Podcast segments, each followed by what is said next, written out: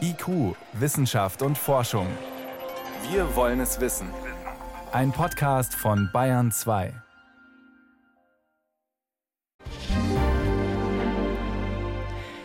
Das sind zurzeit genau die richtigen Temperaturen, um nachts mal hoch in den Sternenhimmel zu schauen und in der Unendlichkeit des Universums zu schwelgen. Bis dann ein Astrophysiker kommt und sagt, ja, eigentlich sieht man da nur unseren kleinen kosmischen Hinterhof, also einen winzigen Ausschnitt. Aber mit einem neuartigen Teleskop können Forscher demnächst viel weiter hineinschauen in den Weltraum.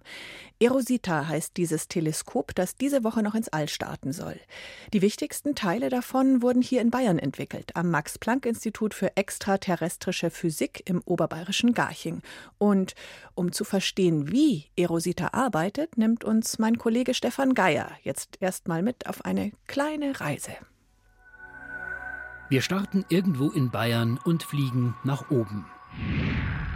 Unter uns wird Deutschland sichtbar, Europa und schließlich die ganze Weltkugel.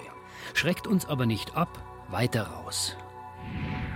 Unsere Erde kreist um unseren Stern, die Sonne, wie die anderen Planeten in unserem Sonnensystem. Das alles ist aber nur ein kosmischer Klacks, denn unsere Sonne ist nur einer von geschätzten 100 Milliarden Sternen. Um die alle irgendwann in ihrer gesamten Schönheit zu sehen, müssen wir also noch viel, viel weiter weg. Das ist dann unsere Galaxie, die Milchstraße. Jene spiralförmige, flache Scheibe, in der wir auch irgendwo unterwegs sind. Und jetzt sind wir in der Dimension des Spiels, das auch die kosmologischen Lichtjäger spielen, wie zum Beispiel Jochen Weller, Professor für Astrophysik an der Universitätssternwarte in München. Die Größenentfernungen, die sind ja unvorstellbar, aber trotzdem können wir mit unseren Teleskopen so weit rausgucken, dass wir doch eine recht gute Idee haben, wie sich das Universum als Ganzes verhält. Und das finde ich einfach faszinierend.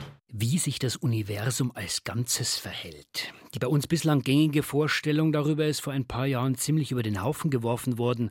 Da haben drei Astronomen bewiesen, dass sich das Universum nicht nur immer weiter ausdehnt, sondern dass diese Ausdehnung immer schneller wird. Aber was heißt das überhaupt? Das Universum dehnt sich aus. Astrophysiker wie Jochen Weller kann man durchaus überzeugen, dafür ein Bild zu nehmen, um es sich vorstellen zu können, und zwar einen Hefekuchen mit Rosinen drin. Jede winzige Rosine steht für eine Galaxie, dieses Riesengebilde aus 100 Milliarden Sternen. Also ab in den Ofen mit dem Universumshefekuchen. Wenn man den Hefekuchen backt, am Anfang sind die Rosinen nahe beieinander und wenn der Hefekuchen im Ofen aufgeht, dann wandern die Rosinen voneinander weg, also auseinander. Die Entfernung zwischen den Rosinen wird größer. Die große Frage, die Forscher umtreibt, ist, welche mysteriöse Kraft steckt hinter dieser Ausdehnung? Oder besser, was ist die Hefe, die diesen Universumskuchen immer schneller aufgehen lässt? Das weiß bislang niemand. Deswegen haben Wissenschaftler die Kraft einfach dunkle Energie genannt. Und das Erstaunliche ist, diese dunkle Energie macht fast 70 Prozent dessen aus, was es im gesamten Universum überhaupt gibt. Wenn man also wüsste, mit wem man es zu tun hat, welche Eigenschaften die dunkle Energie hat, welchen Charakter, könnte man sagen, dann könnte man dieses Rätsel lösen. Dafür haben Wissenschaftler nun jahrelang an einem neuartigen Teleskop gebaut. Erosita heißt es, und es soll, einfach gesagt, alle sichtbaren Galaxien aufspüren, vor allem die, die zu Haufen zusammengeklumpt sind. Nochmal der Astrophysiker Jochen Weller von der Universitätssternwarte in München. Für uns sind Galaxien so gewisse Leuchttürme im Universum, die können wir beobachten, die sehen wir wahnsinnig weit weg und können mit Hilfe von den Galaxien zu einer gewissen Entfernung das Universum vermessen. Die Maschine, die das Licht dieser Leuchttürme auffangen soll, ist noch auf der Erde, aber nicht mehr lange. Das Teleskop Erosita übermorgen am Freitag startet es ins All. Und Stefan Geier, gerade schon gehört, jetzt ist er hier im Bayern 2 Studio. Stefan, jetzt gehen wir noch mal ins Detail. Was genau kann denn Erosita, was andere Teleskope bisher nicht konnten? Naja, Erosita versucht Licht aufzufangen, das wir normalerweise nicht beobachten mit den üblichen Teleskopen. Es geht um Röntgenlicht, also eine bestimmte Wellenlänge. Wir haben ja schon gehört, die Galaxien sind wie Leuchttürme im Universum für die Kosmologen hier. Die kann man mit dieser neuen Technik aufspüren oder will man aufspüren. Man kann sich vorstellen, naja, wenn man einen Leuchtturm sieht an der Küste und der bewegt sich jetzt mal von uns weg in die dunkle Nacht hinein, ins Universum, dann ist die Idee, wenn ich den sehe, wie immer weiter weggeht, dann kann ich was über die diese dunkle Nacht über das Universum selbst lernen. Und eine Galaxie aufspüren heißt eben das Licht einfangen. Das ist dieses sehr energiereiche Licht, die Röntgenstrahlung. Röntgenlicht so ähnlich wie in der Arztpraxis? die gleiche Sorte, sehr viel Energie drin, also geht unter die Haut und eben durchs Universum. Und das Besondere ist, obwohl diese Galaxien oder die Galaxienhaufen mehrere zusammen riesige Gebilde sind, da ist es extrem heiß dazwischen, 100 Millionen Grad, das strahlt extrem. Bei uns kommt nur ganz schwaches Licht davon an, also einzelne Lichtteilchen. Und die aufzuschnappen, das ist die Kunst. Da brauche ich eine extrem empfindliche Maschine. Das soll Erosita jetzt eben machen.